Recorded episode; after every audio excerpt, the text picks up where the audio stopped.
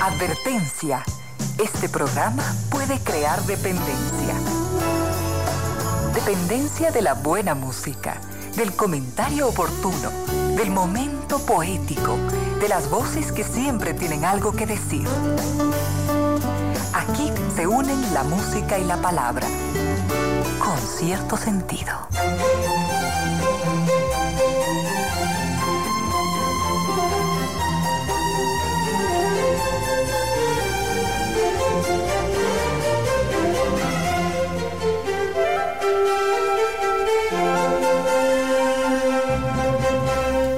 La tarde y 5 minutos. Bienvenidas, bienvenidos. Gracias por sintonizar Radio Suceso 101.7.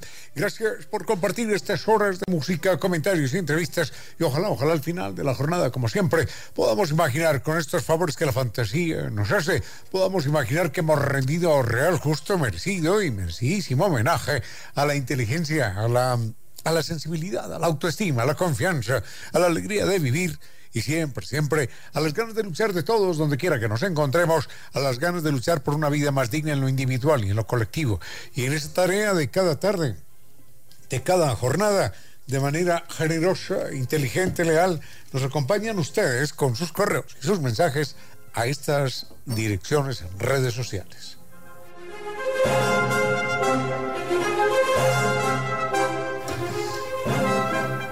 Nuestro correo electrónico es concierto sentido ecuador gmail.com. En Facebook nos localizan como Concierto Sentido S. En Twitter mi cuenta es Ramiro Díaz. Pues, perdón, arroba Ramiro Díaz. Y en Instagram, arroba Ramiro Díaz Velázquez. Gracias a ustedes y también a estas destacadas empresas nacionales e internacionales, a estas instituciones que creen que la radio, en medio de nuestras humanas e inevitables limitaciones, la radio puede y debe llegar siempre con calidad y calidez.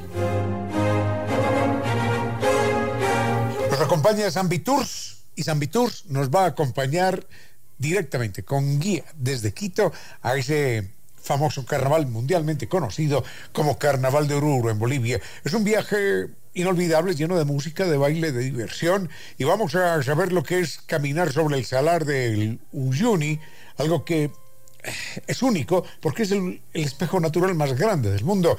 Vamos a visitar la Capadocia boliviana, un lugar increíble en el Valle de la Luna, y en ese recorrido maravilloso vamos a incluir Lima, el Cusco, Machu Picchu, Copacabana, La Paz y también el Salar de Uyuni, por supuesto, en la mejor época del año. Hay una oferta excelente para quienes eh, reporten haber escuchado este anuncio aquí en Radio Sucesos, y es que reciben un bono de 300 dólares, descuento, por compra anticipada en su reserva hasta el próximo 30 de noviembre. Recuerde preguntar también por los vuelos, por los viajes internacionales del próximo año y los paseos semanales. Llámelos. Llame a San Tours al 600-2040. Recuerde que el carnaval de Oruro nos espera con San Tours. Y San Tours nos espera allí, en Naciones Unidas y Veracruz, frente a la sede de jubilados del IES.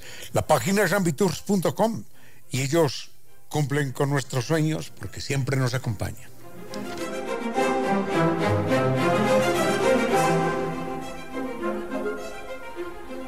Recuerda nueva técnica que puso fin, puso fin al problema de la humedad por capilaridad ascendente. No más paredes descascaredas, no más ambientes enfermizos, no más, no más propiedades desvalorizadas.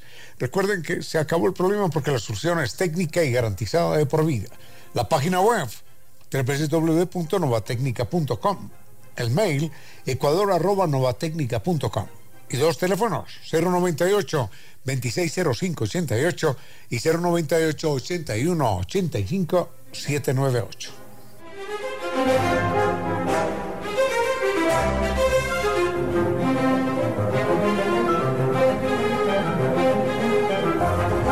Y la propuesta siempre es cambiarnos a a un Internet inteligente, poderoso.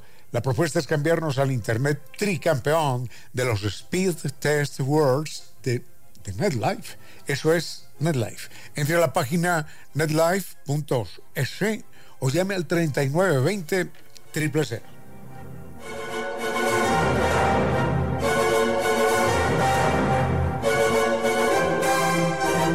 Recuerde que la Universidad Indoamérica le ofrece a usted un abanico extraordinario de posibilidades para realización profesional y por eso, por eso lo invita a usted a estudiar en la Universidad Indoamérica porque usted nació para triunfar.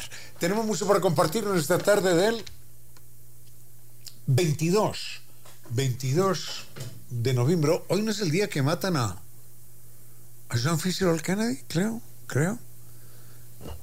Creo que en el año 63, 22 de noviembre. Bueno, en todo caso, 22 de noviembre de 1963, creo que es cuando matan a, John Fitzgerald Kennedy. Se me vino de repente la, la fecha a la memoria. Vayamos con música, doctor, doctor Vinicio Soria, y volvemos en un momento. Con cierto sentido.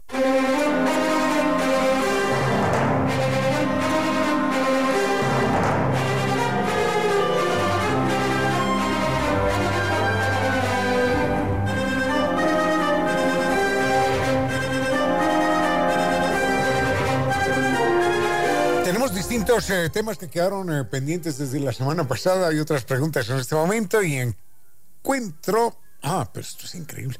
Bueno, cuando estaba mencionando la fecha, hoy es 22 de noviembre, me acordé de golpe del asesinato de John Fitzgerald Kennedy y yo ahí tengo dos historias para contar. Dos historias. Una, dos. En verdad, tres historias para contar no, no lo tenía previsto, no lo tenía programado. Tengo que hacer así como una revisión en mi cerebro, en mi memoria. Y voy a, compartir con ustedes tres pequeñitas historias. La una es una especulación mía, ¿no? Bueno, todo es especulación, ¿no? Primero, ¿por qué matan a Kennedy? Punto uno.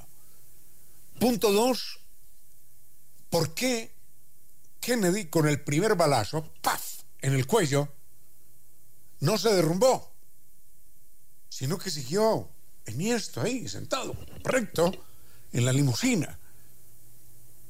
Punto dos. Y punto tres. ¿Por qué insisto? Hace muchos años vengo insistiendo en esto. ¿Por qué insisto en que Lee Harvey Oswald no fue el asesino de John Fitzgerald Kennedy. Bueno, hay otros temas, hay otros temas pendientes, pero mm, estos sí los, los voy a considerar porque, porque es a la fuerza, ¿no? Y es una fecha histórica. Así que nos vemos, nos vemos en un momento. Con cierto sentido. Está claro, está claro que mm, una persona que recibe un balazo en el cuello, que está sentada y recibe un balazo en el cuello, se desploma. La pregunta es, ¿por qué John Fitzgerald Kennedy recibe un balazo en el cuello y no se desploma. ¿Por qué sigue sentado recto y, recibe un segundo balazo? Esto, esto no tiene sentido desde el punto de vista forense y lógico. Porque una persona balazo en el cuello se desploma, ya no le pueden dar, cae abajo en la limusina, si le están disparando desde arriba, desde atrás, ya no le pueden dar otro segundo balazo porque, porque se queda absolutamente quieto. La historia tiene que ver con algunas jugarritas de John Fitzgerald Kennedy y su hermano Robert, que eh, ocho días antes habían estado en una de las áreas de relax, de descanso, de la Casa Blanca, la verdad, está registrada la historia. Jacqueline Kennedy no estaba en casa. Eh, Robert, perdón, eh, John Fitzgerald Kennedy era un personaje promiscuo, muy, muy infiel. Y ese día había una, una fiesta allí con unas rubias en bikini al lado de la piscina. Entonces, en una de esas jugarretas, John Fitzgerald Kennedy carga a una de las rubias y la rubia chapalea y se hace la, mm, la rebelde y mueve las piernas y mueve un poco los brazos y se ríe, hay risas, jiji, jaja. Y la idea de John Fitzgerald Kennedy es arrojarle a la piscina. Pero sucede que mm, el piso estaba mojado, la rubia se movió más de lo previsto John Fitzgerald Kennedy se resbala, cae, y encima, encima le cae la rubia. Entonces él con tremenda rubia encima, pero producto de la caída, sufre un, golpe en el cuello que le produce un intenso dolor. Fin de la fiesta. Fin de la fiesta, fin, fin, fan, fan, rápido, urgencias, llega el médico, a ver qué le pasa al señor presidente, no, este golpe me lo di, y le ponen un cuello ortopédico, un chaleco y un cuello ortopédico.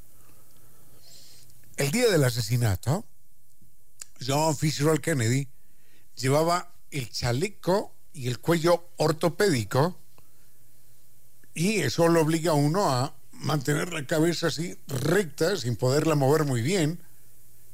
Y cuando le dan el balazo, John Fitzgerald Kennedy no se desploma, porque lleva el chaleco ortopédico, que es como un chaleco de fuerza, y el cuello ortopédico que le mantiene la cabeza en su punto. Primer balazo y el tipo sigue recto.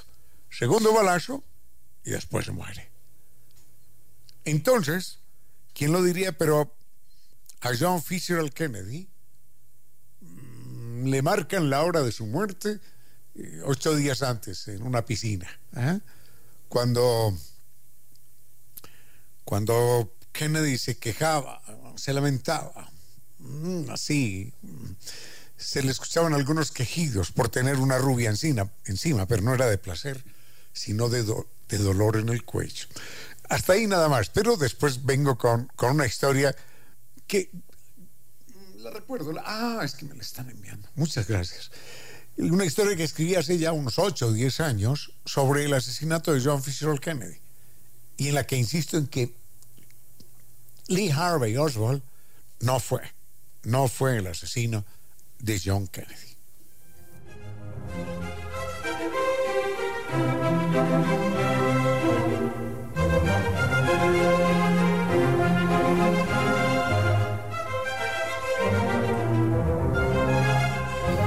Recuerde que si le apetece disfrutar de una experiencia gastronómica memorable, para eso existe Restaurante Casa Gangotena, una opción perfecta con su concepto de cocina mestiza.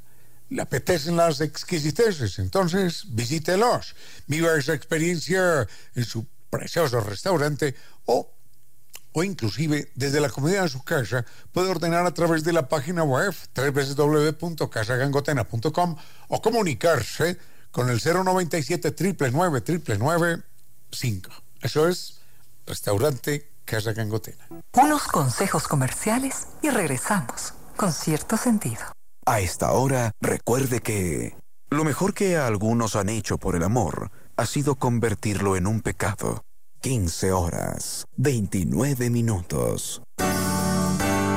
Inicio de espacio publicitario. Un momento para la historia y las noticias del mundo de los animales. Nuestros hermanos. Derechos de los animales. ¿De qué están hablando? Eso, eso no tiene sentido y nunca se verá. Más de un personaje ha afirmado semejante insensatez. Para sorpresa de ellos, en este momento, al día de hoy, los derechos de los animales se enseñan en 100 facultades de derecho de los Estados Unidos incluyendo Harvard, Stanford, Michigan, Duke, la Universidad de California y muchas otras. Derechos de los animales, claro que sí. Materia de estudio en las facultades de Derecho. Los otros animales, nuestros hermanos. Sigue con ustedes, Ramiro Díez. Con cierto sentido.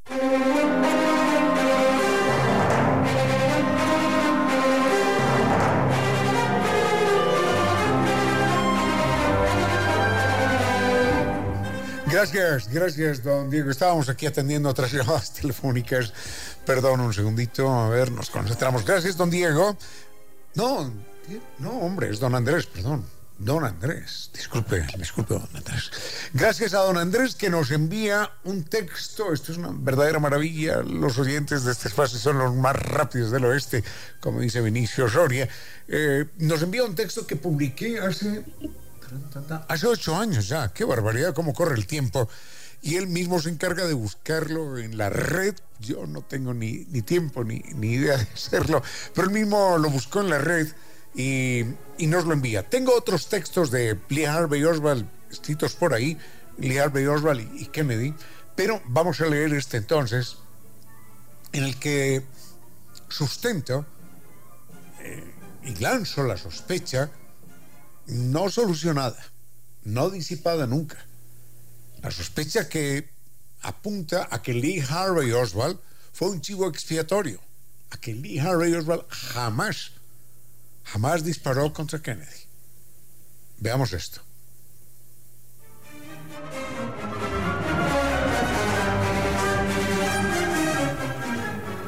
Dicen que una mentira repetida mil veces se convierte en verdad. Sobre Kennedy hay una mentira que solo la han repetido 999 veces porque sigo sin aceptarla.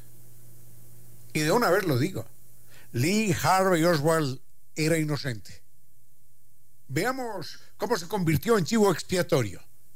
En el magnicidio participaron la CIA y un grupo de invertebrados cubanos de Miami que no perdonaron a Kennedy, esto es muy importante, que no perdonaron a Kennedy por abandonar a los mercenarios en su aventura de Bahía Cochinos, donde los aplastaron en 72 horas.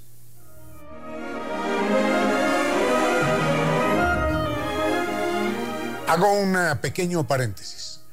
Cuando se da la famosa invasión a Bahía Cochinos, los Estados Unidos intervienen allí con un grupo de, de cubanos, de cubanos anticastristas, de cubanos antirrevolucionarios, de mercenarios internacionales. Pero sucede que el ejército cubano los repelió, los aplastó, los barrió. Y la verdad era que los Estados Unidos, con todo su poder, hombre, están a 90 millas es decir, están a la distancia que separa Quito de, de qué, de, Ambato, menos. Entonces, para los Estados Unidos no era ningún problema, ningún problema en ese momento entrar, barrer con el ejército, con el ejército cubano y, y dar el golpe de Estado. Militarmente no era ningún problema. Pero la pregunta es, ¿por qué Kennedy, en ese momento dramático, abandonó a los mercenarios y a los contrarrevolucionarios cubanos, los abandonó a su suerte. ¿Por qué lo hizo? Entonces aquí viene la explicación. La invasión contra Cuba estaba aprobada. Los bombardeos calentaban motores. Solo faltaba una confirmación de rutina. Pero minutos antes, minutos antes, Jacqueline Kennedy, la esposa, cambió la historia de Cuba para siempre. Ella descubrió, esto, está registrado, ella descubrió que su esposo, John Fitzgerald Kennedy, le había contagiado alguna enfermedad vergonzosa. Y entonces, la primera dama se convirtió en un torbellino de uñas afiladas que lastimó el rostro del presidente le sacó sangre, lo dejó, lo dejó marcado.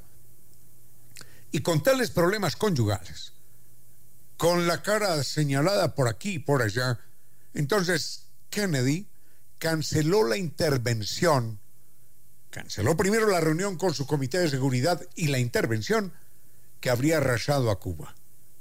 Los mercenarios desconocían que los problemas del presidente no eran políticos, sino conyugales, genitales, exactamente.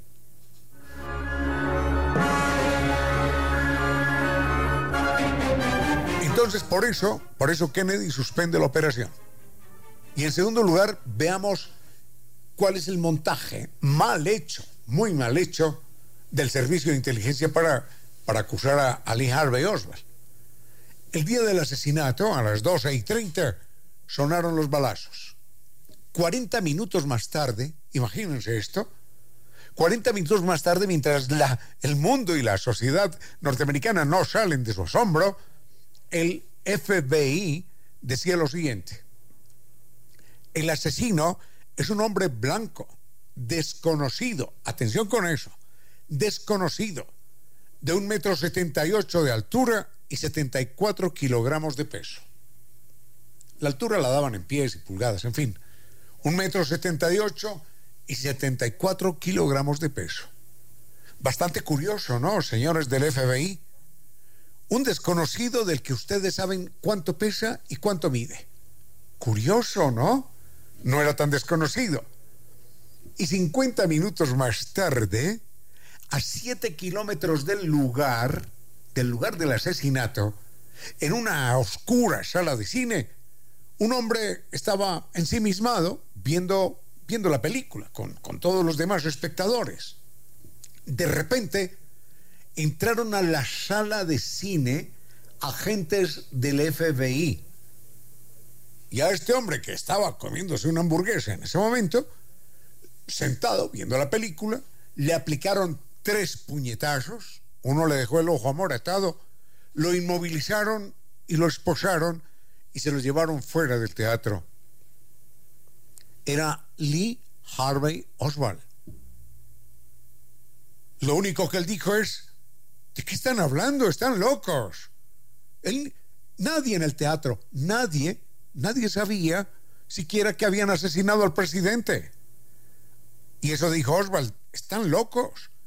Eso dijo Oswald cuando lo acusaron de dispararle al presidente. Era en teoría un desconocido. Lo identifican en medio de la oscuridad de la sala. Sucede que lo miden y lo pesan y encuentran que ese desconocido medía en efecto un metro setenta y ocho y pesaba 74 kilogramos.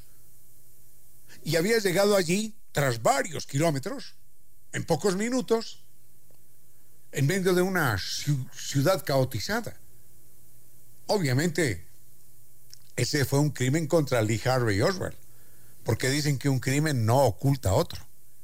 Y al día siguiente, Jack Rubinstein, un mafioso, un mafioso, pasó todas las barreras de seguridad sin importar que, que Lee Harvey Oswald fuera el hombre más custodiado del mundo.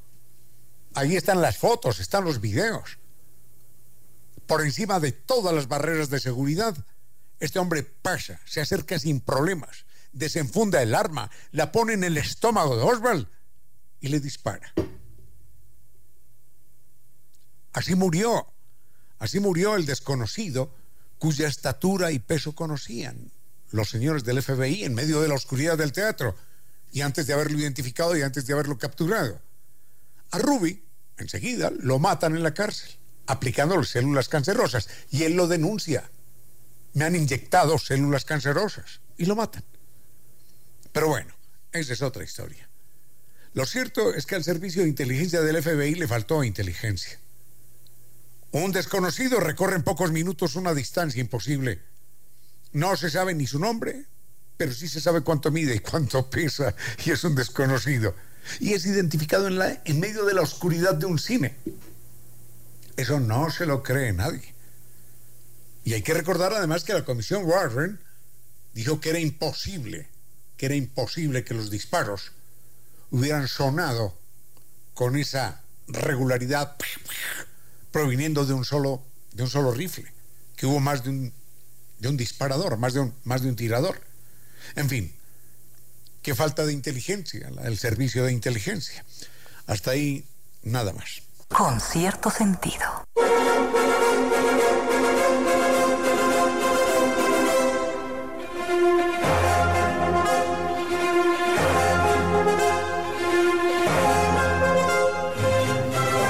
Apreciado oyente, mejor que, que, alguien responda por esta pregunta porque yo no, no tengo ni la más remota idea. Pregunta cuál es la diferencia entre criminalista y criminólogo. Yo no sé, no, no lo sé. Logos, estudio, tratamiento investigación, criminólogo, el que estudia el crimen, criminalista, no sé cuál sería la diferencia. Pero por lo pronto un criminólogo es el logos, es estudio, investigación. Criminólogo el que estudia el crimen. Criminalista, no lo sé, no lo sé. Si alguien, un abogado o un experto en estos temas nos puede asesorar, muchísimas gracias y responderemos al aire. Vayamos con esto. Ah, hay dos cosas. Ah, primero la contaminación en el mundo. Sobre la contaminación en el mundo, si hay algo que sobre en este momento son datos. Bueno, sobran, sobran los datos, pero no son, no son completos, ni mucho menos. Pero con los poquitos que hay, que son muchos, mm, nos podemos formar una idea de lo que en el mundo estamos haciendo con el modelo, bueno, de lo que estamos haciendo con el mundo y con este modelo económico. Enseguida les doy algunos datos, algunos datos, algunos datos, eh, los tengo que recordar, los tengo que anotar para no hacer muy desordenada la, la exposición sobre la, la contaminación en el mundo. Es verdaderamente terrible. En un momento venimos.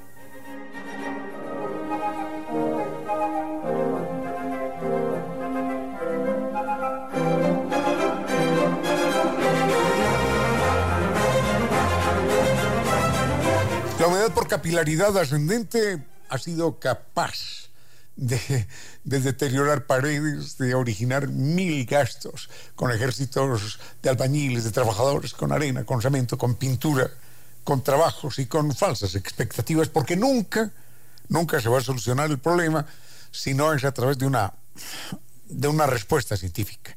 La respuesta es nova técnica, nova técnica de Kivli Recuerden que este equipo garantiza de por vida, y el equipo está garantizado de por vida, y el equipo garantiza de por vida la solución al problema de la humedad por capilaridad ascendente.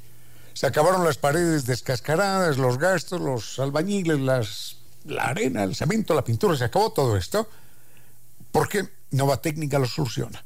Llámelos al 090 98 2600 588 o 098 81 85 798 la página www.novatecnica.com y el mail ecuador.novatecnica.com. Con cierto sentido.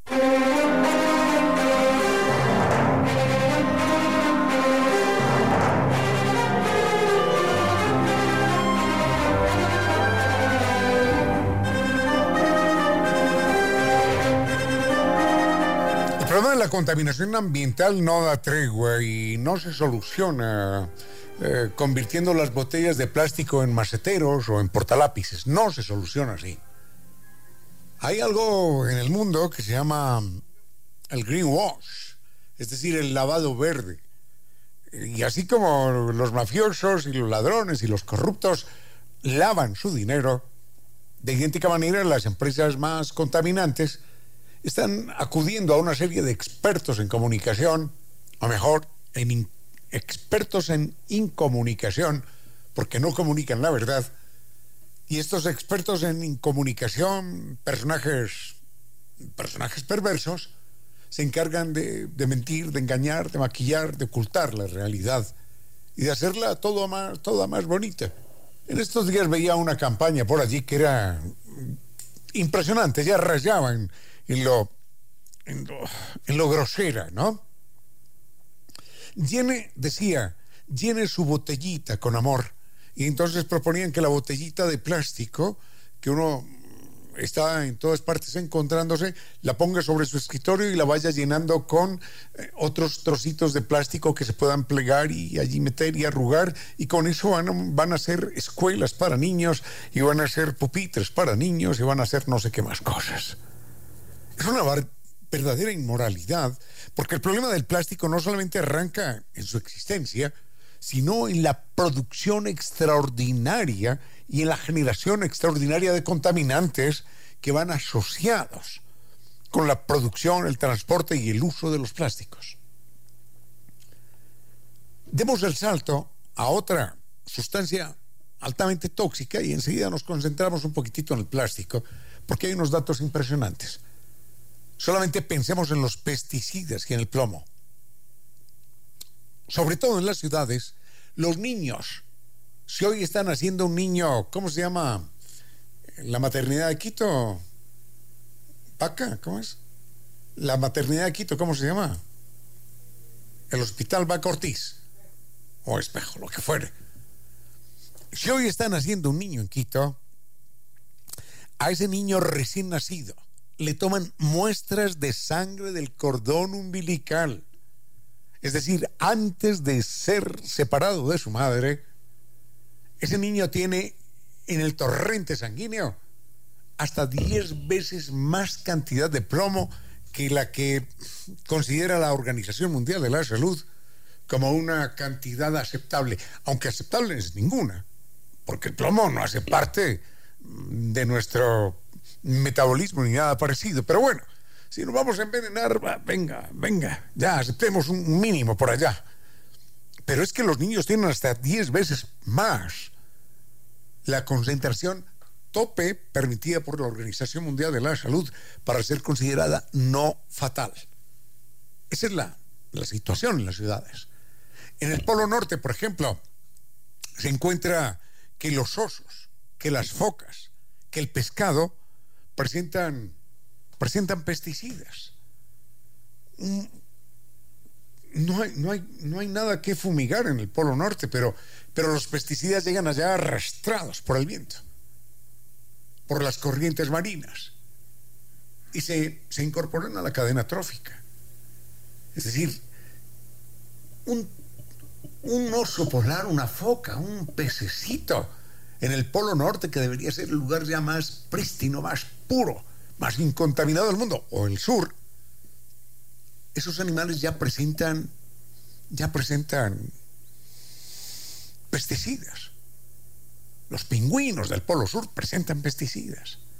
Bueno, enseguida venimos con, ah, con esto de, de los plásticos, que es una amenaza seria.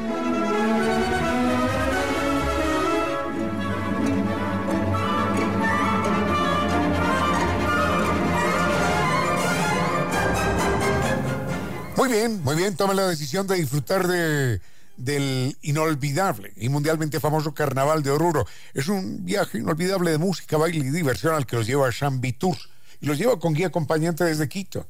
Usted va a saber lo que es eh, primero aquel famoso festival y va a conocer el Salar de Uyuni, que es el espejo natural más grande del mundo. Es una experiencia única. Va a conocer eh, el Valle de la Luna y allí la Capadocia boliviana.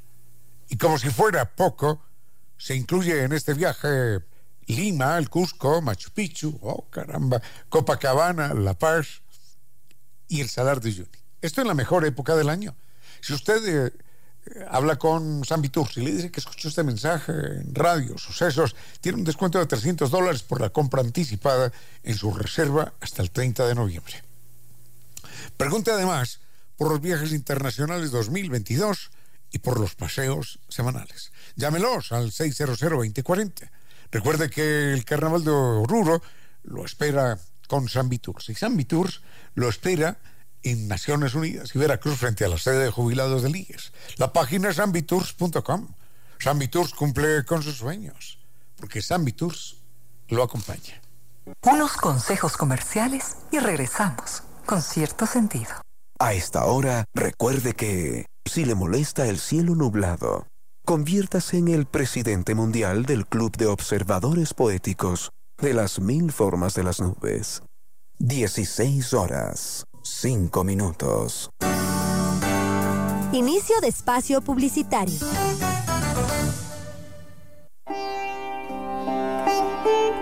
Defender los derechos de los otros es lo mejor de nosotros, los humanos. Artículo número 12 todo acto que implique la muerte de un gran número de animales salvajes es un genocidio, es decir, un crimen contra la especie. La contaminación y la destrucción del ambiente natural conducen al genocidio. Declaración leída y aprobada por las Naciones Unidas y posteriormente por la UNESCO. Los otros animales, nuestros hermanos. Sigue con ustedes, Ramiro Díez. Con cierto sentido.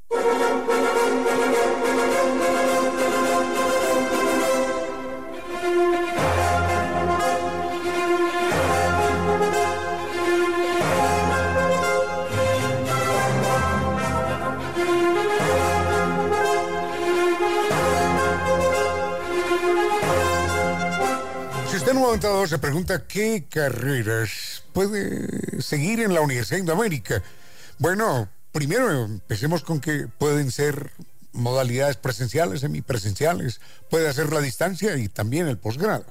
Ahora, le leo rápidamente cuáles son las posibilidades de la oferta académica.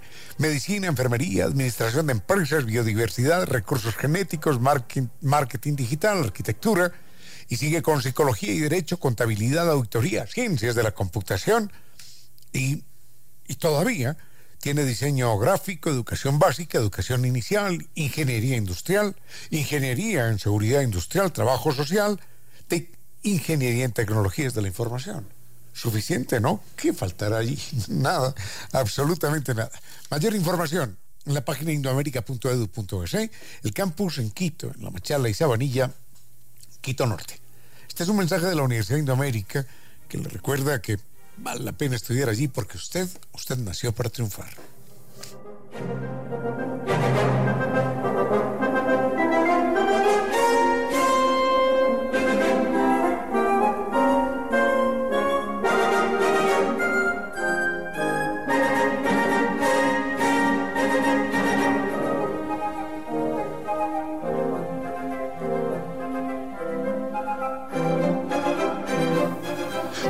Rápidamente con esto de, la contaminación ambiental. No quiero portarme como un terrorista verbal, pero hoy estos son datos científicos, ¿no? No es que los haya leído en el horóscopo, nada de estas cosas. Los niños, por ejemplo, los niños, los bebés, inclusive recién nacidos, tienen más microplásticos en sus excrementos, en la caquita de los niños, se encuentra se encuentran más microplásticos que en la de los adultos, inclusive. Hay que recordar que los microplásticos están en todas partes, en el aire, en el agua, en los alimentos. Hoy se encuentran que el atún, que la sardina, estos enlatados, vienen con microplásticos ya. El problema es que todavía no sabemos. Todavía no sabemos cuáles son los posibles efectos sobre la salud, son aún desconocidos. Ahora, los microplásticos son las partículas eh, de menos de 5 milímetros. Y están en todas partes. Se han encontrado en, los lugares más, más insólitos. Y están, están inclusive detectadas en las heces de animales y personas. Hasta de los animales, en cualquier parte del mundo. Hay un, una investigación que ha comparado la cantidad de microplásticos en niños y en adultos. Y se encuentra, por ejemplo, que esto es increíble, que inclusive la primera deposición fecal de los niños, que se llama meconio, que son las, las primeras heces de un recién nacido, ya presentan por lo menos una, una clase de, de microplásticos. Hay uno que es policarbonato, PC, otro que es polietileno, tereftaltato de polietileno algo así por el estilo, y ya se encuentran en las heces, en las primeras heces, en la primera deposición del niño recién nacido, ya se encuentran. No se sabe, no se sabe hoy, faltan estudios, pero por lo pronto se ha encontrado que en animales de laboratorio la exposición a microplásticos puede causar muerte celular, inflamación y trastornos metabólicos. Por lo pronto, por lo pronto, suficiente muerte celular, suficiente. Inflamación, venga. Puede ser en el cerebro, puede ser en cualquier parte. Trastornos metabólicos con todas sus consecuencias. Bueno, hasta ahí nada más dejamos el tema y vayamos con otro asunto pendiente. Música. Con cierto sentido. Con cierto sentido.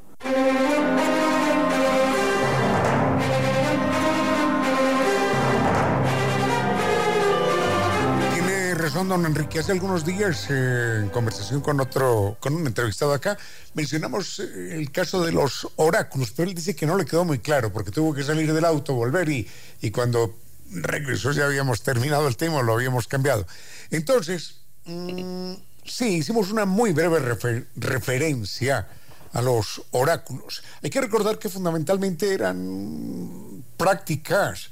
Eh, llamémoslos instituciones también en la antigua Grecia, porque había personas encargadas de los oráculos. El oráculo era un pequeño oratorio, lo que termina, perdón si le suena la palabra mal, lo que termina en culo, en castellano quiere decir pequeño, por ejemplo, un montículo, un artículo, un, un conciliábulo, no, un conciliábulo no, pero un cubículo, sí, un pequeño cubo, por ejemplo. Y así, ¿no? Un homúnculo. no se utiliza mucho la expresión, pero un homúnculo es un hombre pequeñito, es una, persona de muy recortada estatura. Eso es un homúnculo. Bueno, entonces, el oráculo era un pequeño oratorio y eh, había, había allí en la antigua Grecia, eh, esto es muy gracioso, ¿no? había en la, en la antigua Grecia mm, una serie de mujeres, solo mujeres. Los hombres siempre hemos atribuido a las mujeres cierta capacidad esotérica, mágica, de leer el pensamiento, de comunicarse con otras fuerzas que están por encima de nosotros. Entonces estaban las vírgenes, decían que tenían que ser vírgenes, eh, unas sacerdotisas, unas pitonisas, mm, que enseguida aclaramos por qué les decían también pitonisas, que se encargaban de responder a las preguntas que los fieles hacían. Pero atención con esto. No era que le preguntara, oye, mm, ¿el domingo ganamos o perdemos el partido? ¿El domingo ganamos o perdemos la guerra? No, no, no, no, perdemos la batalla, no, no, no. No era así. La pregunta tenía que ser ligeramente vaga y por eso había un principio que identificaba a las pitonisas. Decía, las pitonisas no niegan, las pitonisas no afirman, simplemente sugieren. Entonces, eh, quiero saber cómo nos irá en la batalla contra el enemigo. la pitonisa decía, dolor, muerte, sufrimiento, combate. Oh, un gran imperio se verá en peligro. Y entonces este pensaba que el gran imperio que se iba a ver en peligro era el otro. Y sucede que lo derrotaban y, hombre, sí, la pitonisa dijo, pero el gran imperio era el nuestro. Así, ¿no? Ahora, lo curioso, lo curioso de esto era que el oráculo, esto es extraordinaria desde el punto de vista geológico, el oráculo estaba edificado en una falla geológica, sobre una falla geológica, en la antigua Atenas. Quien haya estado en Atenas sabe que es una zona así montañosa y demás. Entonces, en una falla geológica, sobre una hendidura, se había, se había levantado el templo. Entonces había dos capas, dos estratos de roca que estaban desajustadas. Y por esos estratos de roca fluían, emanaban gases.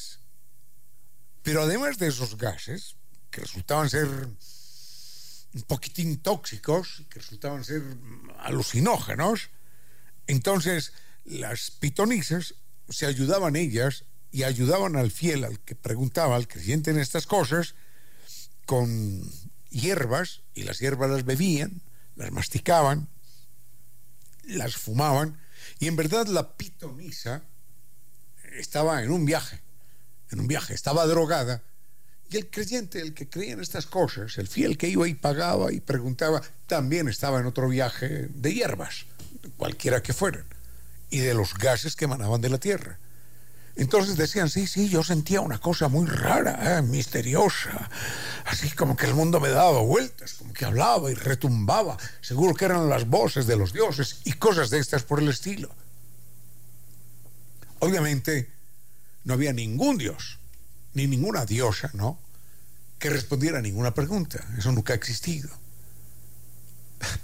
Pero era muy importante y era muy eh, afortunado desde el punto de vista del fraude, el engaño y de la creencia que el templo, que el oráculo se hubiera construido justamente en una falla geológica. Esa fue la historia, no, no la contamos tan, tan amplia la vez pasada, pero era parte de lo que habíamos comentado.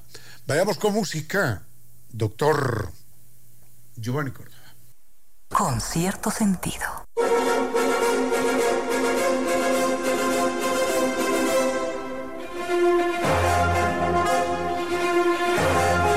pregunta es un poquitín, un poquitín complicada, bueno, casi todas son complicadillas, pero esta es muy complicada porque involucra cierto grado de polémica. Y, eh, aquí está, don Patricio. Don Patricio nos pregunta por qué el psicoanálisis tiene tantos enemigos y cómo funciona. Hombre, eso de que tenga tantos, tantos enemigos, mm, me parece que es una expresión, una afirmación gratuita. Eh, el psicoanálisis tiene detractores, ¿no? Tiene detractores, claro que sí. Eh, pero tiene, tiene seguidores también. En lo personal debo señalar, no hay que decirlo, pero lo digo, yo no soy médico, yo no soy psicólogo, no soy psiquiatra. Eh, lo que he leído acerca del psicoanálisis me ha convencido plenamente, realmente me ha seducido. Eh, no puedo decir que soy un conocedor de Freud, ni mucho menos, pero lo que he leído de él me ha, dejado verdaderamente impactado siempre. Lo encuentro, lo encuentro irrefutable. Hay que recordar, vayamos con esto, que el psicoanálisis se inicia, eh, dicen los, los estudiosos, se inicia con la interpretación de los sueños. Y de hecho en Viena, la ciudad donde vivía Freud, su ciudad, hay una casa donde dicen, esta casa, el día tal de tal mes, no recuerdo, eh, se le ocurrió al doctor Freud, tuvo la iluminación eh, acerca de los sueños como una forma de interpretar lo más profundo del pensamiento, lo más profundo del, del inconsciente, de la mente humana. Entonces, en el psicoanálisis, bueno, por una parte es eso. porque hay algunos detractores? Porque, bueno, porque hay gente inclusive que se opone a que la Tierra sea redonda. Hay gente que se opone inclusive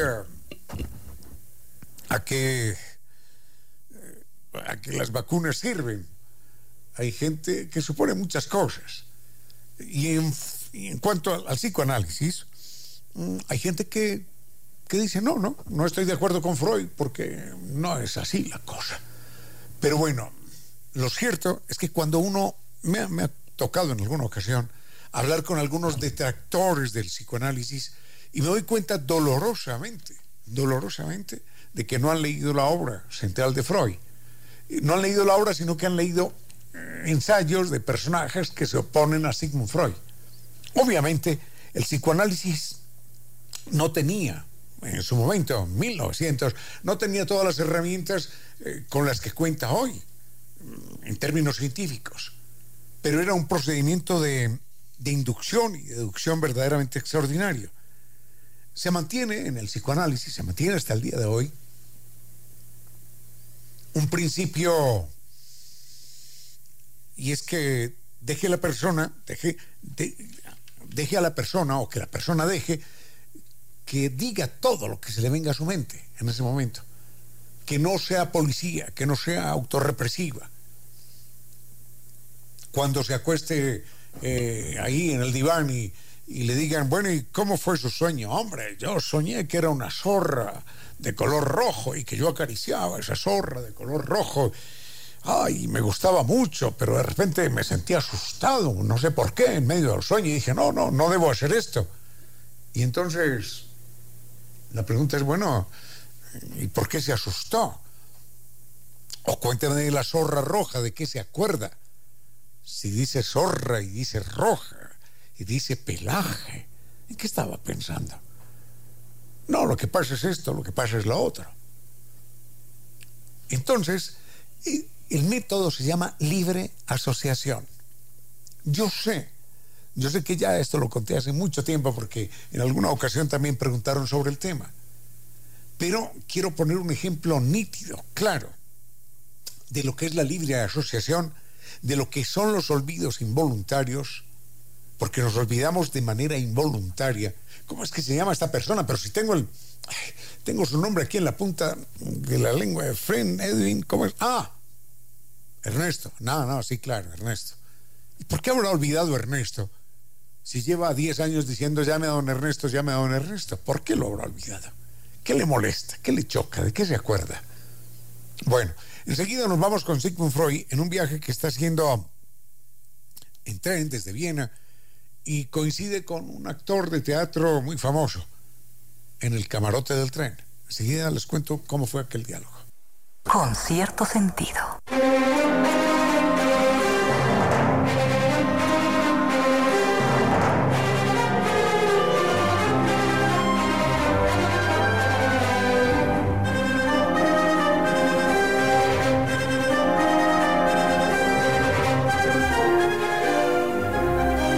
Que este momento que, vamos a compartir sobre Sigmund Freud, los olvidos involuntarios, está en psicopatología de la vida cotidiana, donde él explica por qué los lapsus, por qué nos olvidamos de una cosa o de la otra.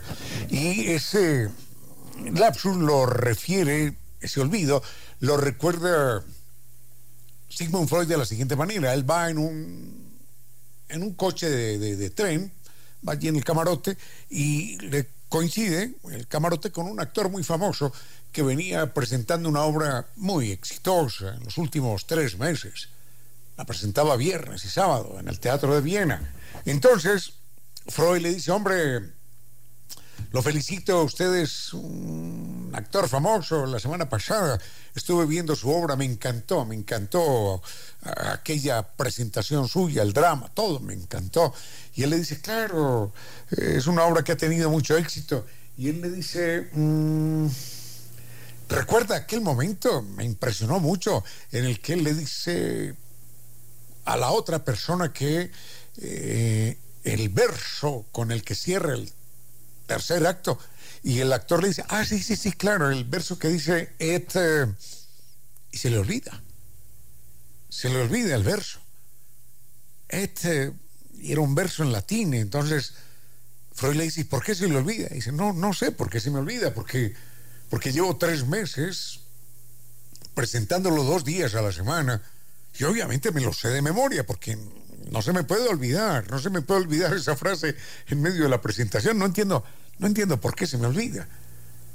Entonces Freud le dice, bueno, hagamos un, un ejercicio para descubrir por qué se le olvida ese verso. Yo sí lo recuerdo, y le dice et aquam. Ah, sí, hombre, et aquam tal cosa, tal otra, ¿no? Y el agua llegará y barrerá y no sé qué cosas. Entonces le dice, pero ¿por qué se le olvida? Dígame, empieza a soltar a soltar ideas que se le vengan a su cabeza sin ponerle un policía, sin censurarlo. Lo que se le ocurre.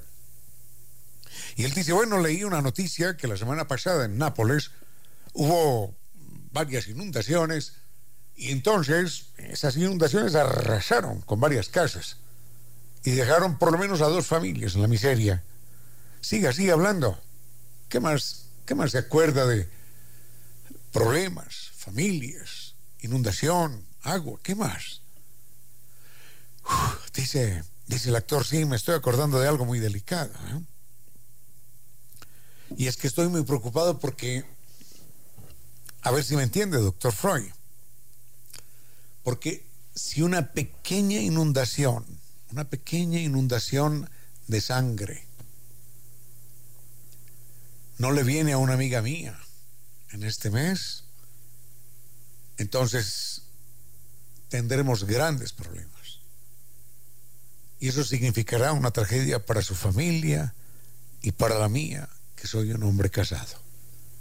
Ella es una compañera del teatro. Ajá. Entonces por eso se olvidaba de aqua, acum, inundación, miseria, dolor, problemas. Porque ligaba la inundación y el líquido con la situación altamente tensionante que vivía con su compañera de teatro. Porque eso significaba drama para ella y drama para él, que era un hombre casado. Así funciona el ejercicio de la libre asociación. Eso es lo que se llama la libre asociación. Eh, y de ahí viene el olvido. Lo otro son los lapsus, cuando la persona se equivoca, cuando la persona, en vez de utilizar una palabra, utiliza la otra. Esa vez, cuando hablamos de esto, yo recordaba también que, estábamos en la universidad y que la compañera, la compañera era la que impulsaba el grupo de estudio del psicoanálisis. Y entonces estaba hablando con un, con un amigo, Armando, y ella le insistía, pero no entiendo este problema de álgebra lineal. ¿Entiende? Explícame otra vez de nuevo.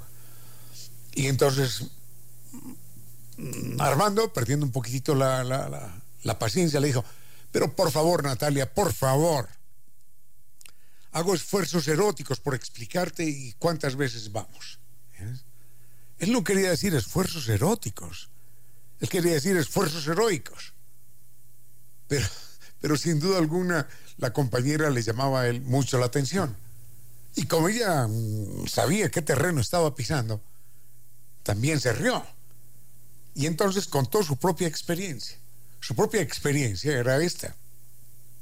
Ella estaba casada con un compañero de la universidad y cuenta que, que terminada su luna de miel, llegaron a la ciudad y esa misma noche muere la tía, la tía abuela del novio, ¿no? Están ellos en plena luna de miel, pero les toca ir, les toca ir a, a, un, a un velatorio. Y entonces ella, cansada, ya por la noche, le dice a su esposo, recién casados, le dice, por favor, desvistámonos y vámonos. Ella lo que quería decir era, despidámonos y vámonos. Pero desvistámonos y vámonos era un claro lapsus de que ella buscaba, esperaba y soñaba con momentos distintos y no con la pesadumbre lúgubre, profundamente lúgubre de un velatorio. Hasta ahí Sigmund Freud, ¿eh? Y volvemos con algo más.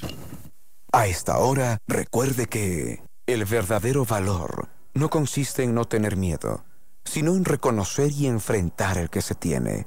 16 horas, 50 minutos. Inicio de espacio publicitario. Sigue con ustedes, Ramiro Díez. Con cierto sentido.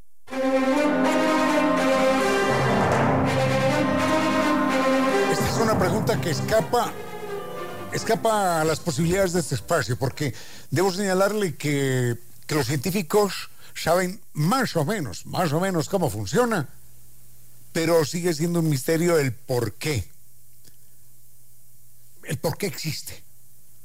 Me refiero al sexo, al sexo en los animales, al sexo en las plantas, porque las plantas también tienen, también tienen reproducción sexual. Recuerdo que en alguna ocasión hablé de la reproducción sexual de las plantas. Hay algunas plantas que se reproducen por la vía sexual, otras que no, por clonación.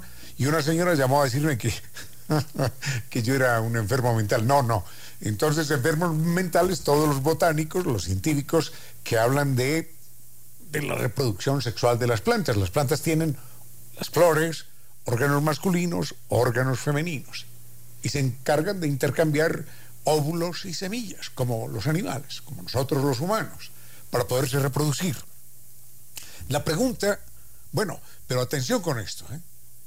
no todas las plantas, este es un tema que quedará para mañana, no todas las plantas tienen reproducción sexual.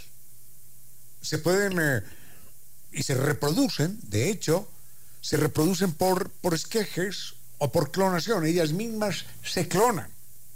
De hecho, el más grande ser vivo que existe en el mundo es un, creo que es en Canadá, pero no estoy seguro, es un bosque de unas 15 hectáreas. 15 hectáreas son 30 canchas de fútbol. Es un bosque de 15 hectáreas con, con algunos miles de árboles. Y esos árboles, todos, todos esos árboles, están conectados, están ligados, es decir, son extensiones físicas del otro. Yo conozco algunos árboles que extienden sus raíces, están en un lugar solitario, solamente ellos existen. No existe un árbol hembra o un árbol macho alrededor, ¿no? Entonces, extienden sus raíces 50, 60 metros bajo tierra y de repente de esa raíz, ¡ploc! brota un arbolito ese arbolito sigue ligado al árbol padre o al árbol madre. Pero inclusive uno lo puede cortar respetándole una zona de raíces y lo puede trasplantar. Y si no lo trasplanta no hay ningún problema. El árbol sobrevive solo, allí ligado al árbol padre o al árbol madre.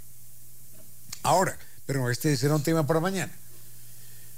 Esto, esto uno dirá, bueno, sí, las plantas, sí, claro, se pueden reproducir por clonación, uno corta un poquitico de una rama, le coloca enraizador, espera que salgan las raíces y la vuelve a sembrar. Eso se hace mucho. Inclusive, cuando los árboles están relativamente jóvenes, uno puede hacer lo siguiente. Ala una rama, sin romperla y la fija a tierra de tal manera que una parte de la rama quede ligeramente enterrada en la tierra y le pone uno un trinque, como un tenedor, para que esa rama sale del árbol, se eleva, cruza, curva hasta la tierra, la entierra uno allí y vuelve a salir la otra parte. Un tiempo después, donde está hundida la rama, nacen raíces. Entonces se puede cortar y llevar el árbol a otra parte. Eso se llama clonación. Sin embargo, con todo lo sorprendente que puede hacer esto, hay animales, animales, pero animales complejos, ¿eh? no estoy hablando de, de protozoos ni bacterias, no, animales, animales. Un lagarto, por ejemplo, un lagarto que mide un metro y medio. Un lagarto hembra, hay lagartos hembras que se reproducen sin necesidad de macho. Ya, ya no necesitan macho. Y hay pececitos, pero bueno, esto será un tema para mañana. Así que queda pendiente para el 23.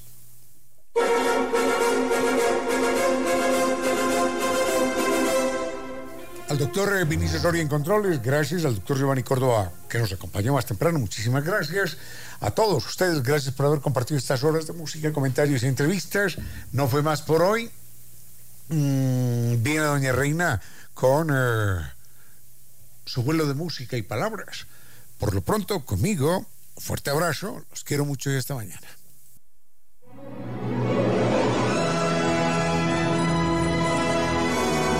Y ahora, bienvenidos todos a un vuelo de música y palabras. Bienvenidos a este espacio con cierto sentido, con Reina Victoria Díez, para que disfruten de un vuelo de música y palabras. Estamos ya en lunes, lunes 22 de noviembre de 2021. Es un verdadero gusto poder iniciar una semana más junto a ustedes, queridos amigos.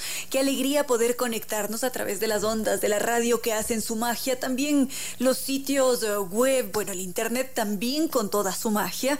Y mm, ya que estamos iniciando esta semana con muchísima energía, con una gran alegría y con una gran variedad de propuestas, vamos a ir primero con música y enseguida continuamos con cierto sentido.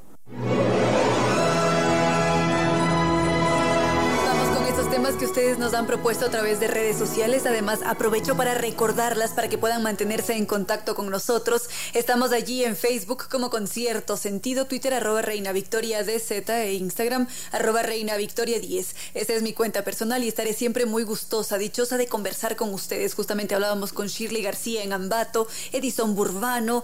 ¿Quién más me decía por allí que iba a estar en sintonía esta tarde? Bueno, todos ustedes, queridos amigos que siempre nos acompañan. Y uno de nuestros queridos amigos que no me permite mencionar su nombre, se preguntaba por las redes sociales y el impacto que tienen en nosotros. Este es un tema que lo hemos tratado en más de una ocasión. Hemos mencionado cómo estas redes sociales, las pantallas han llegado para quedarse, han sido muy útiles, por supuesto. Es imposible satanizarlas porque forman parte de nuestro entorno, de las herramientas que utilizamos en el día a día. Sin embargo, hay algunos inconvenientes. Es más, en estos momentos se encuentra en desarrollo un juicio, un gran juicio contra este monstruo de las redes que es Facebook, que al mismo tiempo engloba una red social como Instagram, y enseguida podríamos ver sobre qué se lo está acusando. Con cierto sentido. Son las 5 y 9 de la tarde. Agradecemos mucho su sintonía a Santiago Torres que nos estaba escribiendo en este preciso momento. Ahora estábamos centrados en este juicio que se encuentra en desarrollo contra el gigante de las redes sociales que engloba a muchas otras, que es Facebook. Nosotros seres humanos tenemos en nuestra naturaleza este afán de ser investigadores de forma innata empezamos a indagar, a querer comprender por qué algo sucede o por qué no sucede, comprender todo lo que nos rodea en nuestro entorno, con sus cambios, con su estabilidad, por qué no, y cuando aparece una herramienta tan poderosa como una red social del calibre de Facebook, que ahora se llama Meta, los cuestionamientos e indagaciones son mucho más grandes sobre todo en este tiempo reciente, en esos recientes meses, en este momento hay esta investigación para demandar a Facebook porque nos dicen que lo que esta empresa ha hecho ha sido violar las leyes de protección del consumidor porque lo que hacen es promover esta aplicación para niños y adolescentes y son conscientes del impacto negativo que tiene en la salud mental y también física de los adolescentes, de los niños, también por supuesto de todos nosotros, pero de forma mucho más predominante en esta población y todo con miras a enriquecerse, a ser mucho más fuertes. Entonces, el interés principal de Facebook es siempre aumentar la frecuencia y duración de compromiso de todos los usuarios jóvenes y, por ese motivo interesa tanto que estén absorbidos, colgados por la red. Y de allí que exista este afán de investigar, de conocer por qué ese es el interés principal, qué es lo que está pasando, qué se esconde para que Facebook quiera hacer esto siendo consciente de las consecuencias que puede acarrear para todos nosotros. A esta hora, recuerde que el medio mejor para ser buenos a los seres humanos es hacerlos felices. 17 horas, 17 minutos. Inicio de espacio publicitario. En esta época en la que todo el mundo predica el espíritu positivo, queremos plantear algo en términos negativos. Cuando conduzca, no beba, no corra, no mate, no muera, no se convierta en una estadística macabra. Sea un conductor negativo. Conduzca con precaución. Con cierto sentido.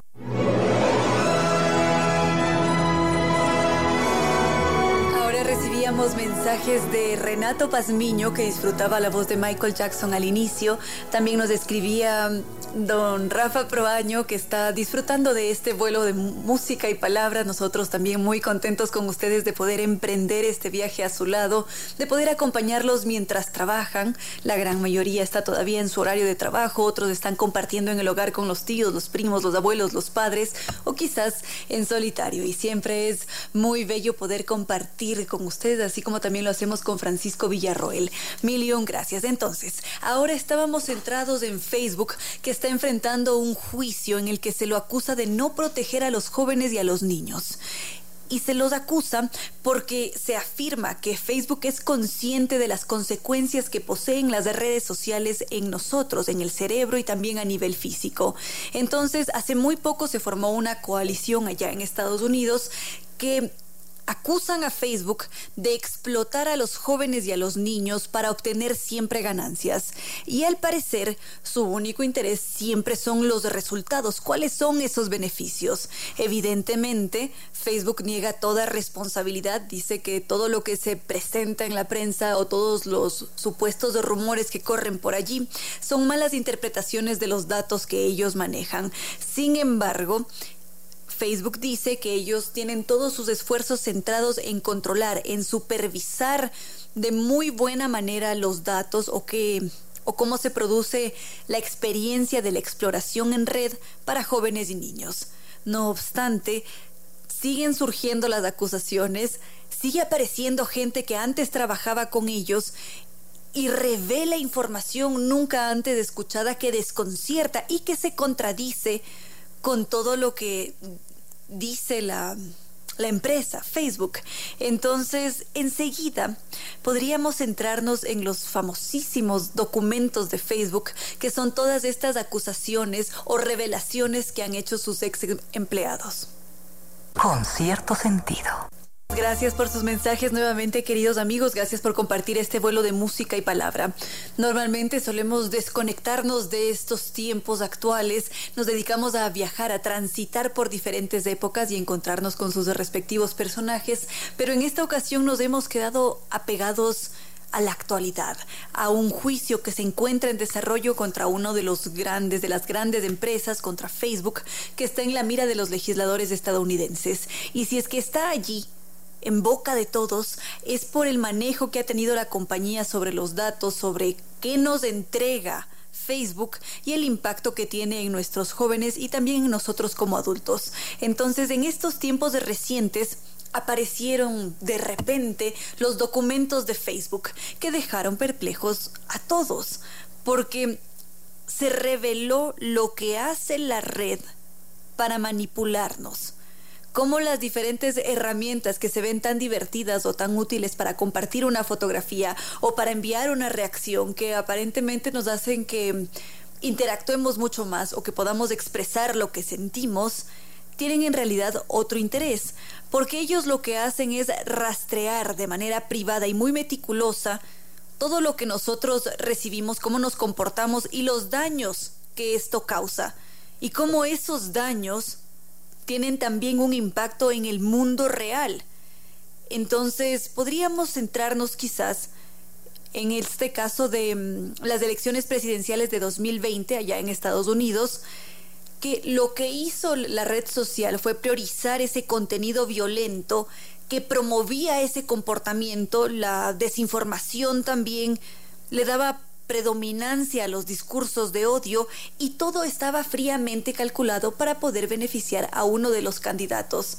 Ellos sabían muy bien hacia quién apuntar, qué tipo de información entregarle, y como ya lo habíamos mencionado, todo estaba fríamente calculado. Entonces, el gigante de Facebook tiene esta, estos detallitos que ponen a dudar ese ese bienestar o esas eh, ese positivismo que podría llegar a entregarnos, porque aparentemente tiene un lado oscuro que tiene otras intenciones. Este es apenas uno de los varios ejemplos que podríamos encontrar. Enseguida compartiré otro. Con cierto sentido. Juan Marcelo Arteaga acaba de hacernos una recomendación en HBO Max sobre un documental sobre las fake news. El nombre del documental es Posverdad, Desinformación y el costo de las fake news. Se encuentra disponible en HBO Max y mm, allí podrán ver más de un ejemplo, porque ahora estábamos centrados en Estados Unidos, el manejo o el impacto que tuvo Facebook en todas las elecciones de 2020. Ahora, eso es Estados Unidos, estamos centrándonos en un territorio. ¿Qué sucede en el resto del mundo? Porque esas fake news, esa desinformación, las noticias falsas están presentes también en el resto del mundo. Y las consecuencias y la realidad es dramáticamente peor porque Estados Unidos lo que hace es centrar todos sus esfuerzos para mejorar o para controlar esta situación en un 80% en territorio norteamericano y un 16% está destinado al resto del mundo. Y esto incluye a gigantes como la India, que definitivamente son muy difíciles mm, de controlar. Y si es que esto sucede, es porque ellos quieren evaluar, quieren ver cuáles son los efectos en la participación de los usuarios con miras a aumentar las ganancias. Entonces el objetivo central es continuar enriqueciéndose a costa de los otros. Y no solamente eso, a pesar de que la empresa diga que no quieren cometer errores, que no quieren aumentar las fallas o las fake news, o que no quieren absorbernos para que nos mantengamos allí metidos de cabeza, se ha descubierto que sí, que las herramientas que ellos desarrollan están diseñadas para que nosotros le dediquemos mucho más tiempo, para que estemos comprometidos con la red, para que naveguemos en ese sitio una y otra vez. En 2017, ellos aparecieron con estos diferentes emojis, que seguramente algunos habrán visto, las reacciones, me encanta, wow, me entristece, me importa, me enoja. Y la novedad aquí era este emoji de me enoja, sobre el que me gustaría hablar a continuación. Con cierto sentido.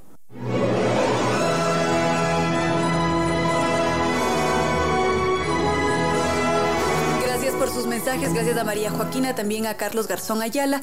Brevemente, para terminar con nuestro tema de Facebook, el juicio que se encuentra en desarrollo en estos momentos, estábamos centrados en las reacciones. Aparece por allí el me encanta, me enoja, el me entristece, me importa, en fin, diferentes tipos de reacciones para poder expresar cómo nos sentimos respecto a algo.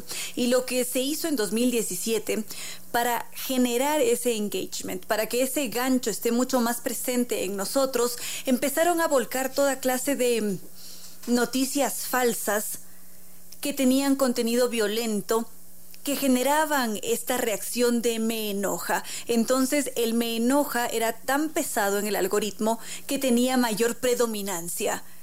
Y por este motivo empezaron a fluir toda clase de noticias falsas, de horrores, de barbaridades que hieren por supuesto nuestra sensibilidad. Y todo esto lo hacía el gran Facebook para manipularnos, para ver cómo nosotros nos veíamos impactados y cómo después todo lo que consumíamos tenía también sus repercusiones en la vida real. Entonces, por este motivo y por muchos otros y por estos afamados documentos de Facebook, Facebook está en la mira de los legisladores y se defiende con todos los recursos que tiene, alegando que ellos únicamente buscan conectarnos de una mejor manera y que podamos mantener siempre una buena comunicación. Habrá que ver qué sucede más adelante, mientras tanto nosotros nos trasladamos de ese metaverso, de ese universo digital, directamente hacia la pintura. A esta hora, recuerde que la madurez se alcanza cuando en vez de espejos para mirarnos, abrimos puertas y ventanas para llegar a los demás. 17 horas, 45 minutos. Inicio de espacio publicitario. En silencio, ese rayo de luz que entra por su ventana quiere decirle que a esta hora la música y los comentarios se disfrutan con cierto sentido.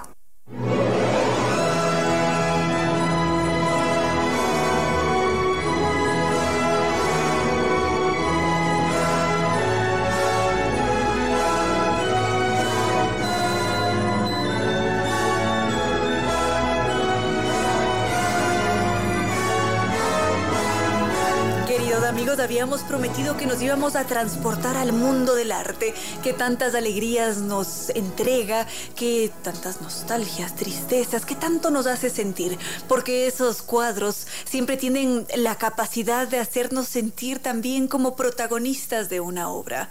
Y aquí en el Ecuador tenemos artistas de renombre, de gran calibre. Hoy, por ejemplo, nos acompaña uno de los grandes, de los más reconocidos que vuela siempre por lo alto. Está aquí con nosotros el maestro Miguel Betancourt. Seguramente muchos de ustedes inmediatamente reconocen sus pinturas con los colores, con esas tonalidades tan características del maestro Betancourt. Y aquí es un verdadero honor poder contar con su presencia. Bienvenido a este espacio, maestro. Muchas gracias por esa introducción, Reina Victoria. Me sonroja realmente, pero me alegra muchísimo. Gracias por la invitación. Aquí estamos muy contentos y además estamos celebrando muy buenas noticias, porque venimos acompañados de la presentación de un libro que le rinde homenaje. Así es, sí, ciertamente el, libro no es un producto que uno puede hacer todos los años, ¿no? Realmente aquí se hace libros, pero libros de arte me refiero, pero muy de vez en cuando, ¿no? Y pues eh, eso me place que mi libro ya salió. Y es un libro, queridos amigos, que ni para qué les cuento, tienen que tenerlo ustedes entre sus manos porque es prácticamente toda la obra, la arquitectura, la Virgen del Panecillo, los árboles, los rostros. Sí, son varias temáticas. Creo que son todas las temáticas que, digamos, he apuntalado durante mi ya largo trayecto pictórico, ¿no? Pero básicamente condensa más bien los 20 años de este nuevo milenio, ¿no? Por cierto que hay un 15 o 20% de imágenes que corresponden a obras de mis inicios, en fin, y eso para que el público pueda, un poco pueda hacer un seguimiento y pueda familiarizarse con mi trabajo, ¿no? Esto ah. es sumamente importante porque en este libro nos encontramos con usted. ¿Quién es Miguel Betancourt? Y enseguida empezamos a descubrir esas diferentes eh, pasiones, podría ser esas diferentes sensibilidades que usted posee a la hora de pintar. Pasiones, yo creo que es una linda palabra, ¿no? Que eso define mi mundo poético, mi cosmovisión, ¿no? Y mi razón de ser, ¿no? Yo desde que tengo uso de, razón me he dedicado al arte, eso es lo que me ha dado vida y, lo sigo haciendo, ¿no?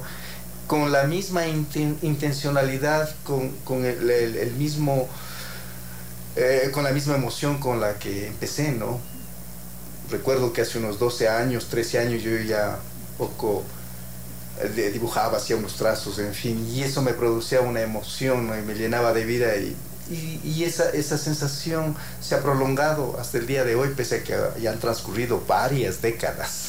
Han transcurrido décadas y ahora cuando usted tiene entre sus manos este bellísimo libro, porque es una barbaridad en el buen sentido de la palabra, ¿cómo siente usted esa trayectoria que está plasmada en el papel? Ah, es, una, es, es un hecho eh, emocionante realmente, ¿no? Porque eh, siempre tengo imágenes de las obras que he realizado, ¿no? pero aquí está dado un sentido, se ha hecho una curaduría, hay una, organización y pues de, un momento determinado en minutos, o sea, puedo hacer un, puedo pasar eh, páginas y páginas y puedo hacer en, mi mente una suerte de, de síntesis de lo que yo he producido, ¿no?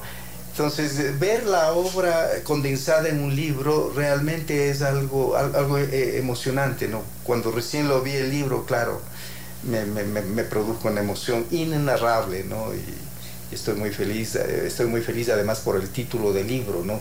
Que eso también coadyuva a esta condensación a esta organización de mi obra, ¿no? Porque ha habido etapas como la, la, la, la portada mismo lo está indicando, ¿no? En donde eh, no ha habido pues mucho color, más bien ha sido un trabajo reflexivo, un trabajo con elementos de la tierra, con elementos, con yutes, ¿no? que, son tejidos muy característicos de aquí, de, nuestra zona, pero que no precisamente, eh, digamos, eh, salen a, la, vista ¿no? Con, con colores así muy refulgentes o contrastivos, no entonces, pero de todas maneras, gran parte o una buena parte de mi producción artística me he centrado a este tipo de trabajos, ¿no? Entonces, eso sería como um, que eh, una, una, metáfora del silencio, ¿no? Y entonces del silencio al color condensa todo mi trayecto, ¿no? Porque el color, en cambio, es eh, lo que mayoritariamente me caracteriza, ¿no? Y claro, el color, de hecho, eh, lo he tomado o me he inspirado de nuestros tejidos, de nuestras culturas de la zona andina, de los tejidos que he tenido oportunidad de ver en México, en Guatemala, en fin. Entonces, del silencio al color, eso de alguna manera me retrata. Siente quizás que por allí algo se escapó. ¿Hace falta algún elemento, alguna pintura, algún algo? Bueno, sí, de, alguna manera, y, es eh, eso una, pena que, digamos, uh, deba reconocer y, y, puedo confesar, ¿no? Y es que alguna, algún momento de mi vida colapsó la, mi, mi computadora, lo tenía un buen archivo de, de obra, ¿no? Y, y, muchas de esas pinturas perdí. Entonces no tengo el trayecto, no tengo la ubicación de muchas de esas obras. Y, y una que otra de estas, eh, pues que están en mi memoria, me habría encantado que estén en el libro, ¿no? Entonces esas podríamos, digamos, eh, pensarlas o, o, nominarlas como aquellas ausentes que, que digamos, eh, las añoro, ¿no? Bueno, es una pena, pero quizás sea una buena oportunidad para una próxima publicación, quizás. Ah, bueno, sí, realmente, pues cada libro, cada publicación siempre es un punto de partida, ¿no? Es una apertura que me da. Entonces, eh, con este libro se ha cerrado un ciclo, se ha cerrado temáticas, pero a la vez se abren otras, ¿no? Y entonces eso, eso es la maravilla de, la presencia de un libro. Un libro tiene un gran significado, ¿no? Como lo que significa para un poeta, lo que significa para, para, para un novelista. Para mí significa, digamos, como digo, una condensación de todo mi trabajo, ¿no?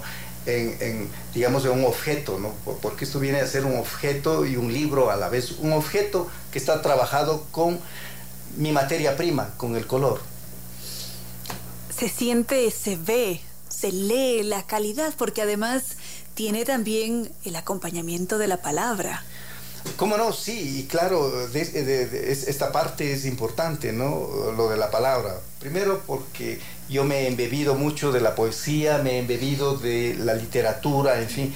Y luego porque en el libro, eh, pues también eh, es parte del libro uno de los escritores más reconocidos de nuestro país, como es Leonardo Valencia, de quien pues he recibido un prólogo, por lo cual me siento muy feliz, muy contento, ¿no? Entonces, es un prólogo con, con poesía, es un prólogo que me emociona mucho, porque logra llegar a mi alma y logra decir en pocas palabras lo que ha sido, digamos, mi, mi, mi, trajín, mi trabajo con la línea, con el color, ¿no?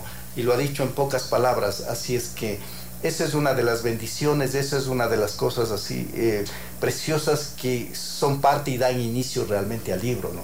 Para, digamos, un poco hacer, eh, eh, señalamiento de lo que tú has dicho, la palabra, ¿no? Porque de hecho hay la palabra y el color allí, ¿no? O sea, la palabra, aquello que también me seduce, ¿no? Y de lo que me he embebido, ¿no?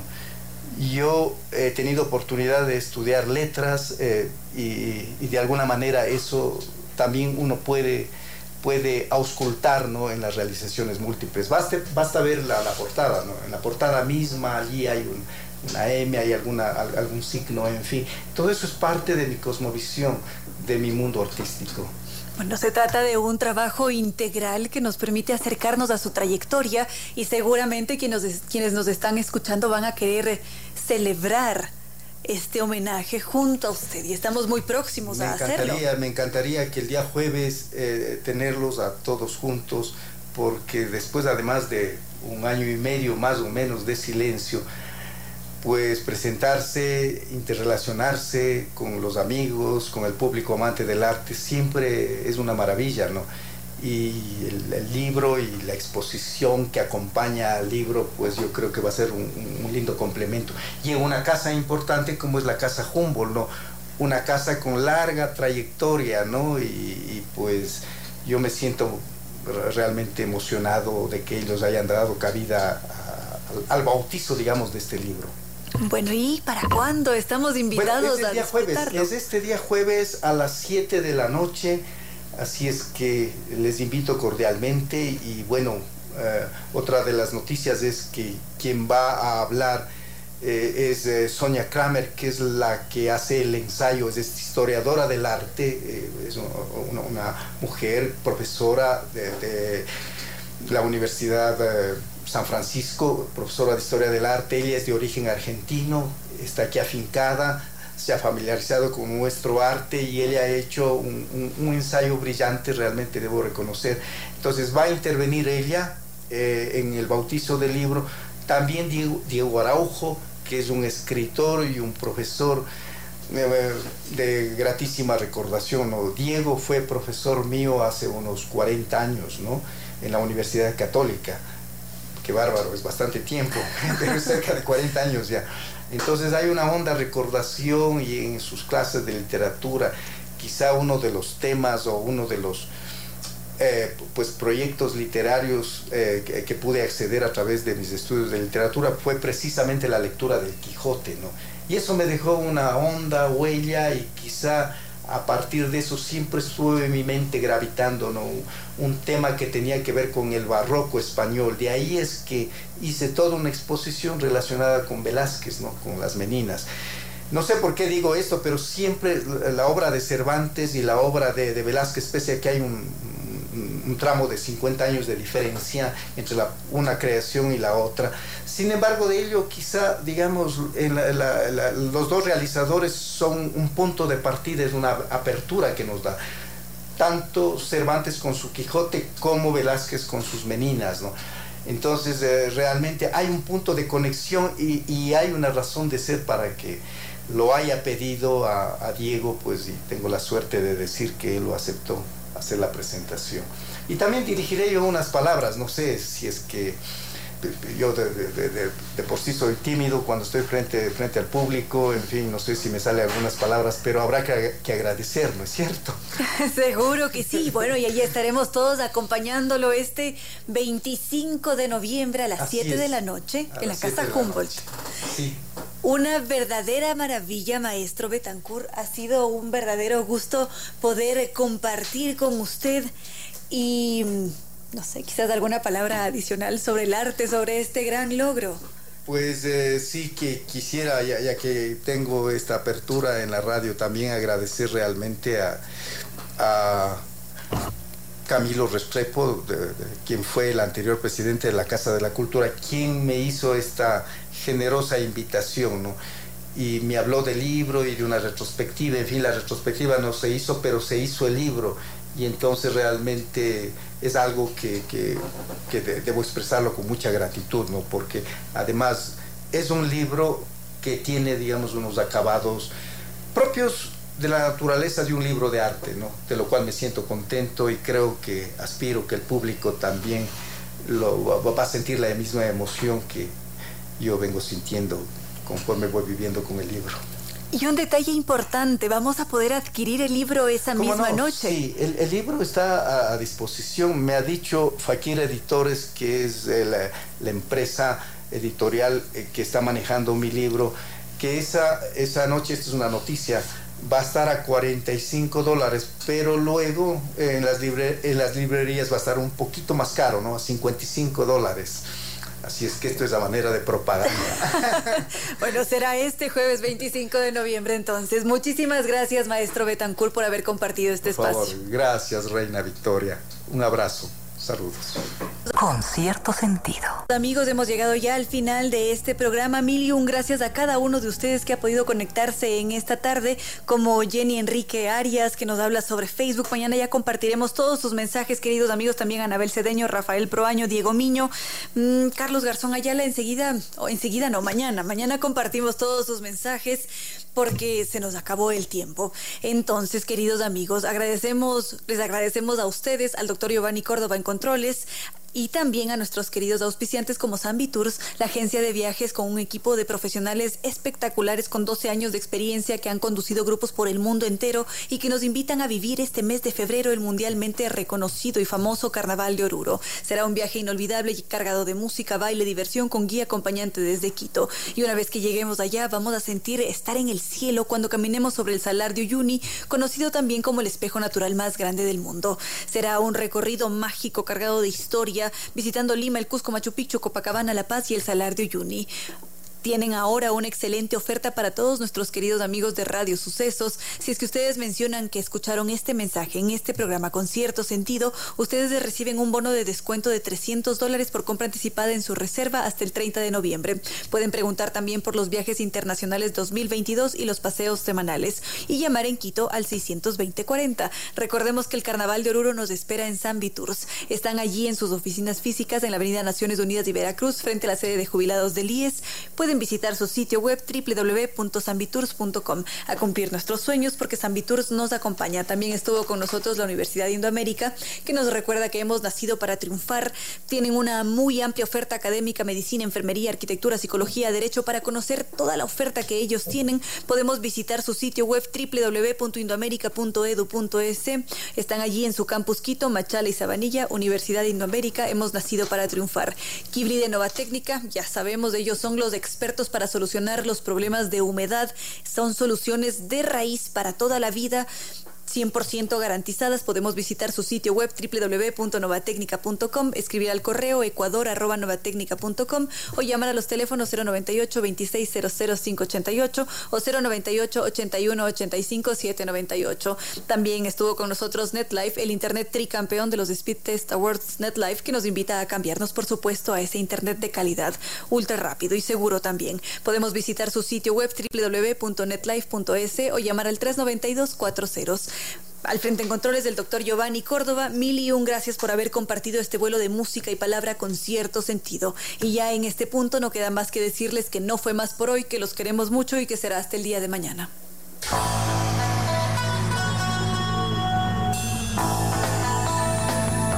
Como dicen, es cierto que en la vida no hay casualidades.